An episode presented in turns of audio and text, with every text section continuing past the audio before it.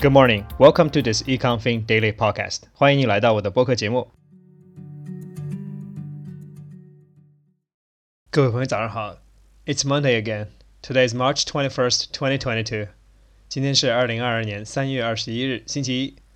上个周末呢，由于一些个人的原因，很遗憾没有能制作周末特辑，希望各位听友谅解。All right, let's dive into a new week. I sincerely hope that we all regain some of normal lives back as the pandemic finally winds down in our community. At least I'm optimistic.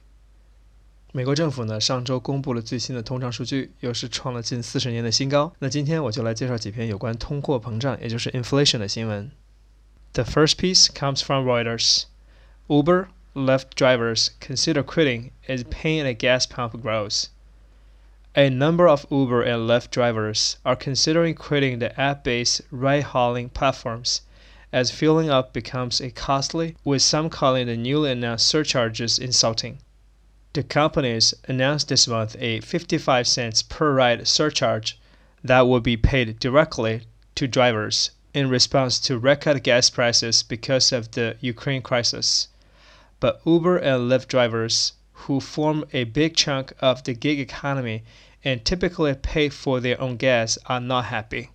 第一则新闻呢，来源于路透社，他是说呢，Uber 和 Lyft 这两家打车软件公司的很多司机呢，正在考虑退出这个行业。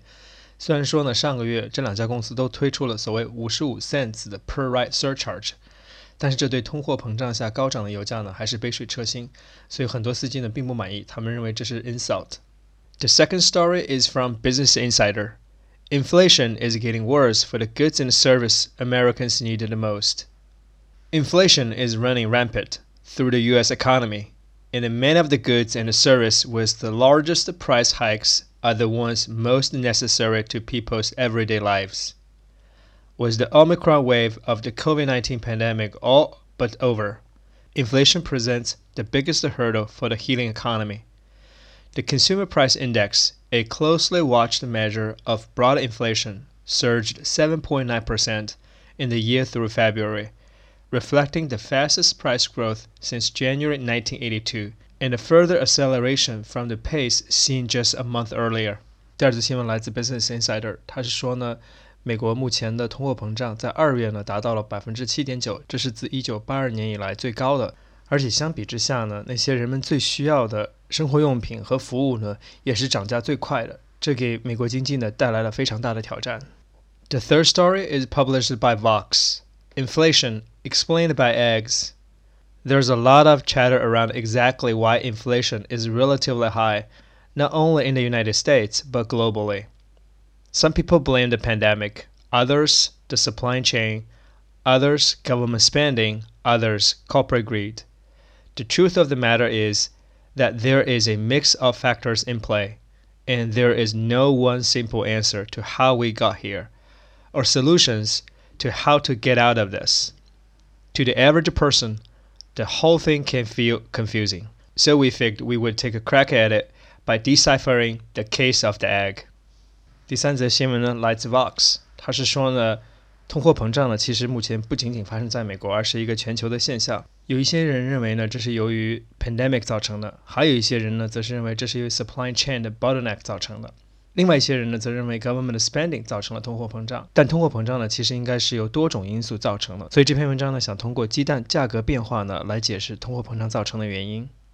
The fourth one is from CNN Business.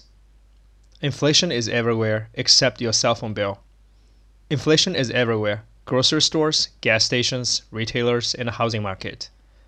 But one important part of the economy has remained immune to higher prices cell phone bills. And the telecom stocks are paying for it. Even as Americans pay for more just about everything else, the average price of mobile phone plans continues to drop. That's in large part because of the intense competition between Verizon, CNN parent company AT&T, and T-Mobile. Price wars are as prevalent as even after T-Mobile merged with Sprint in 2020 a deal that some feared would lead to more pricing power for the industry giants. 第四则新闻呢，来自 CNN Business。 他是说呢，尽管所有的商品和服务都受到了通货膨胀的影响，但是移动电话账单呢并没有。这是因为呢，目前市场竞争非常激烈，三家大公司 Verizon、AT&T、T-Mobile 都在通过保持价格来吸引更多的用户。The last one is reported by ABC News. Inflation triggered an interest rate rise in the US that could lead to mortgage shock in Australia. The US Federal Reserve has hiked interest rates for the first time since 2018 as it tries to tame an American economy that appears to be overheating. Interest rate rise are big news for US businesses, but most households don't pay much attention because majority of countries' mortgages are on fixed rates for their duration. But Australians with mortgages are watching nervously to see where their rates, which are usually variable, might be heading. 最后一则新闻呢，来自澳大利亚的 ABC News，它是说呢， 美国企业呢都非常关注美联储的第一次加息，但美国的 household 呢并不在意，因为美国很多的 household mortgage 呢都是 fixed rate，也就是说利息是固定的，在接下来三十年里，不管 market rate 怎么样，他们都是付同样的利息。但是这在澳大利亚呢并不是这样，因为澳大利亚的 mortgage rates 呢是 variable，也就是变动的，所以美联储的加息呢会直接影响到澳大利亚 household mortgage 的 payment，所以他们都非常关注。All right, that's all for today's news stories. 你可以在今天的 show notes 里呢找到这些新闻的摘要，或者参考同名公众号里的完整版。在第二个部分呢，我们来看一下今天一些主要的单词或者是短语。第一篇新闻要注意的词呢是 ride hauling，ride hauling，也就是打车的意思。第二篇新闻要注意的词是 rampant，它的英文解释是 especially of something unwelcome or unpleasant flourishing or spreading unchecked，也就是滋长的意思。第三篇新闻要注意词是 decipher。decipher，它的英文解释是 succeed in understanding, interpreting or identifying something，也就是解码、解释的意思。第四篇新闻里要注意的词呢是 prevalent，prevalent，它的英文解释是 widespread in particular area or at a particular time，也就是普遍的。最后一篇新闻要注意的词是 duration，duration，它的英文解释是 the time during which something continues，也就是期间的意思。好了。 你可以在今天的 show notes 里找到这些单词的解释，同时呢，同名公众号里呢也提供了一些例句供你做参考。All right, that's all for today's program. Thank you for listening, and I see you next time. 非常感谢你的收听，今天节目就到这里了，我们下期再见。